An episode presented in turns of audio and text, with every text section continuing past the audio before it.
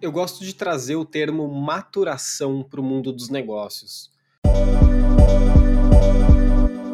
Por mais que maturação é um processo bioquímico, ele é totalmente aplicável à nossa realidade empresarial. Até porque, né, acho que um parênteses aqui, todos nós somos seres bioquímicos, então não teria como não se encaixar. Mas enfim, fecha parênteses, vamos lá. Eu gosto de usar a fruta como exemplo. Quando a fruta está verde, ela já existe, mas ela continua produzindo uma série de compostos que ajudam a fruta a aumentar a sua acidez, ficar mais macia, até o momento que ela amadurece e ela fica palatável para os seres humanos. Com a carne, ele é um processo muito parecido ou similar. Mas como que isso se conecta com o mundo da inovação? Qualquer ideia, produto, processo, serviço ou negócio precisa passar por um processo de maturação. As ideias surgem, ou seja, fruta verde, porém, só a ideia não é o suficiente. É preciso uma série de compostos, ou seja, lapidações, reflexões, adaptações, testes, até ela ficar macia o suficiente para estar tá em seu pleno sabor.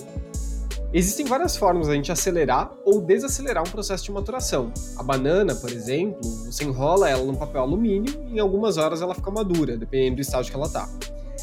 Com as ideias e soluções que a gente desenvolve é a mesma coisa. Só que tem um ponto muito importante. A gente nunca consegue pular a etapa da maturação.